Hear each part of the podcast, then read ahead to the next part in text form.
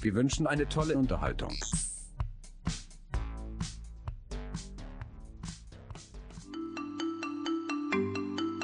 Wir sind die Bladen aller Geistverein. Unser Bunker steht im Pfarreiheim. Der Podcast, den machen wir ganz schnell. Für das sind wir ganz originell. Wir singen Pipa Podcast, yeah, yeah, yeah. Wir singen Pipa Podcast, yeah, yeah, yeah.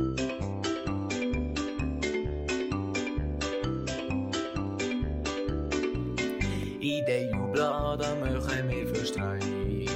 Hört auf mit dem ganzen Seich. Halt Leiter sind kleine Kinder gsi.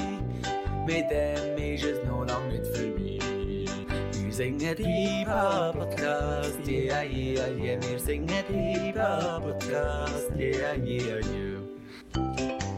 Grüezi wohl und herzlich willkommen da wieder zu einer weiteren Show bei uns im Bunkerstudio. Ich bin der Felix alias Flix 17 und das ist mein Kollege, der Elias.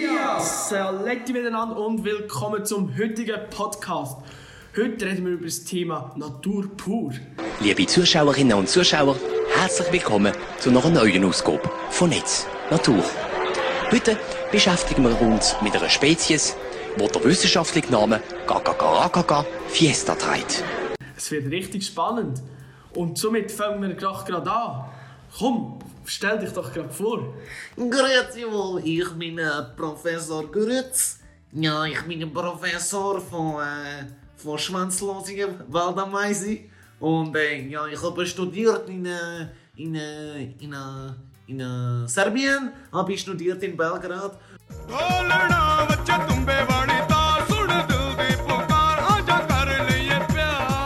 Und äh, ich bin Professor dort und äh, ich kenne auch Nazi-Coach, die Vladimir, Vladimir Petkovic ist mein Freund, ja genau.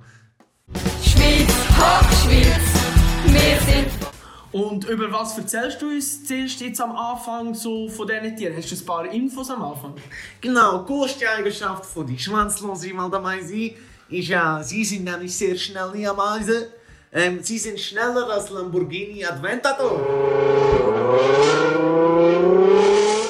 Und, und wie geht denn die Fortpflanzung von denen? Ja, das ist eine gute Frage, oder? Ich kann dir das ganz einfach beantworten. Easy peasy lemon squeezy Die, äh, das ist so, die einzige Aufgabe von die männlichen äh, Ameise ist es, die Weibchen zu befruchten. Wenn er diese gemacht hat, befruchtet die Weibchen, dann äh, die männliche Ameise wird einfach umgebracht, weil jetzt ist sie nutzlos. Ja, und wie bewegen die sich vor? Ja, das ist, das ist eine ganz einfache Frage. Sie haben ein Insekt, Ameise ist ein Insekt und äh, das hat sechs Beine und äh, das Gute daran äh, ist, äh, ich sage denen auch immer Läufer, oder? Weil sie laufen damit, also sechs Läufer sozusagen. äh, übrigens, übrigens muss ich sagen, bei Vorbewegung, sie sind stärker wie jeder muskelbepackte Bizeps, Brudi. Kann ich sagen, sie sind stärker als Bizeps von die Fabian. Äh, sie können bis zu das äh, 30 bis 40-fache von ihrem eigenen Körpergewicht tragen. So stark, stark, stark wie ein Sieg. Ja, sehr spannend. Genau, ja, das ist wirklich eine sehr faszinierende Tier, kann ich Ihnen sagen. Können Sie googeln, finden Sie nicht so viele Ergebnisse, weil es ist nicht so bekannt. Okay, jawohl, das ist sehr interessant, Herr Güritz. Äh, jetzt kommen wir doch gerade wieder zu unserem nächsten Experten, wo wir da im Studio haben. Wer bist du? Wo gehst du hin? Was machst du? Ja, grüezi miteinander. Ich bin's, der Heinz. Ich bin von der Quarkfrosch AG und wir tun breitmühlige Kingslingfrösche beobachten. Den ganzen Tag. Von 10 bis 9. Okay, das klingt jetzt sehr interessant. Ähm, was genau äh, ist der Name auf Latinisch? Wie sieht das dort aus? Der Name auf Latinisch ist Bryce King Kung Fring. Say what? Das ist ein sehr altes Wort. Es wird schon sehr, sehr, sehr lang gebraucht. Und ja, Das habe ich auch schon gehört. So etwas steht für breit, das andere steht für Maul, aber das letzte steht für Frosch. Es klingt fast wie Chinesisch, oder?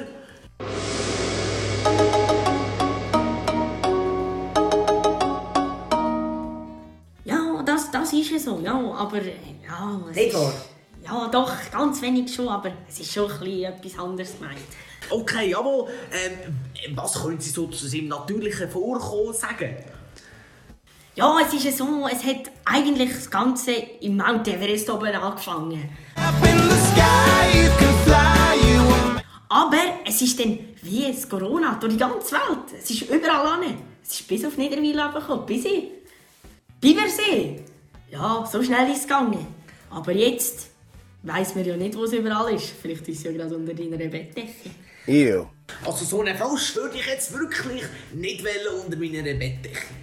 Jawohl, und was kannst du sagen zu seinem ähm, natürlichen Lebensraum? Wo lebt er eher bis, äh, so wie wir bis bald im Wald?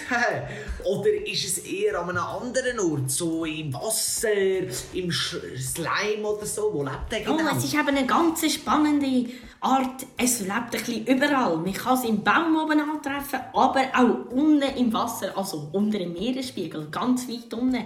Aber ja, irgendwie weiß man es nicht ganz genau. Es ist noch nicht ganz erforscht, weil es ist eher eine neue Art. Okay, jawohl, sehr interessant. Sehr spannend gewesen. Jetzt gehen wir gerade weiter zu unserem nächsten Gast. Stell dich doch gerade vor. Jo, grüß dich wohl, ich komme from the United States, bin ich hier extra hier gekommen.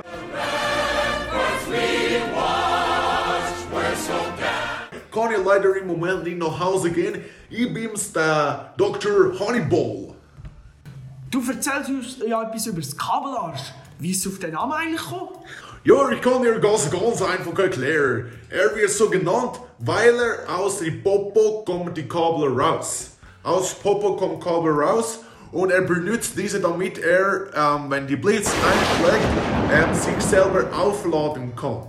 Er kommt bei schlechtem Wetter, Wetter also sehr gerne raus. Ähm, das Gefährliche an ihm ist aber vor allem, dass sein Furz, ähm, wenn man etwas von ihm abbekommt, er ist nicht äh, stinkend, aber du wirst richtig regelrecht gebirgt, wenn er dich anfurzt. Okay, und Fortpflanzung, ist das wieder ein bisschen ähnlich wie bei den anderen Tieren oder ist das ganz anders? Ja, das ist hier wirklich sehr anders. Ähm, er geht bei ihm ganz einfach, indem äh, ähm, sich die zwei Kabel zwei dieser Tiere verbinden und wenn es klappt, dann knistert es äh, zuerst zwischen ihnen und wenn der Funken gesprungen ist, dann gibt es einen großen Blitz und einen großen Knall und in der Mitte entsteht eine kleine Pikachu. Pikachu? Sozusagen, oder? Und hat er, wie viel Beine hat denn der, bevor wir zur Fortbewegung kommen? Ja, das ist eine schwierige Frage. Der äh, hat normalerweise vier Beine, aber das Problem ist, dass es äh, bei ihm sehr viele verschiedene Mutationen gibt, sozusagen. Und dann kann man nicht genau richtig einschätzen, oder wie viele Beine er hat. Er hat 50% der Fälle, er hat vier Beine. Okay, also er läuft eigentlich ganz normal. Genau, er läuft so wie ein Hund sozusagen. Okay, ja. Und wie tut er denn laufen? Ja, das ist eine wirklich sehr komplizierte Sache. Ich kann dir schnell erklären. Ein paar Sekunden später. Das funktioniert so, sie bewegen sich, indem sie Anziehungs- und Abstoßungskräfte verschiedener spezifischer Stoffe ausnutzen, Sechseinhalb Stunden später. welche auf die Strukturen molekulare Gegebenheiten zurückkehren, Drei Tage später. deren Elektronen sowie aber auch deren Komplement den Protonen. Eine Ewigkeit später. Die Neutronen spielen hierbei nur, jedoch nur eine kleine Rolle. Später. So viel später, dass es dem alten Erzähler zu blöd wurde und man einen neuen anstellen musste. Äh, auf Deutsch, ich kann Ihnen sagen, man weiß ja nicht so genau, oder? Das ist wirklich immer noch im Prozess, Sie haben gehört, sehr komplizierter Prozess.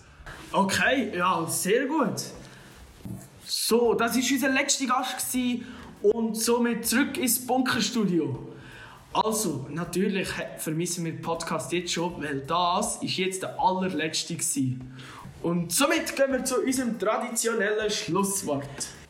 Ja, genau. Mir und Melia hat es sehr viel Spass gemacht, hier die Podcasts können zu führen mit allerlei spannenden Personen aus aller Welt. Amerika, Six Serbien, Six Deutschland, Six Jubla-Leute. Es war einfach mega geil. Gewesen. Ähm, zum letzten Mal Schlusswort. Peace out, macht's gut und damit. Ciao zusammen, macht's gut. America. Und ja, zusammen from Serbia. Shalom, meine Jublerfreunde. Leider ist der Podcast wieder vorbei. Wascht immer schön eure Hände und bleibt zu Hause.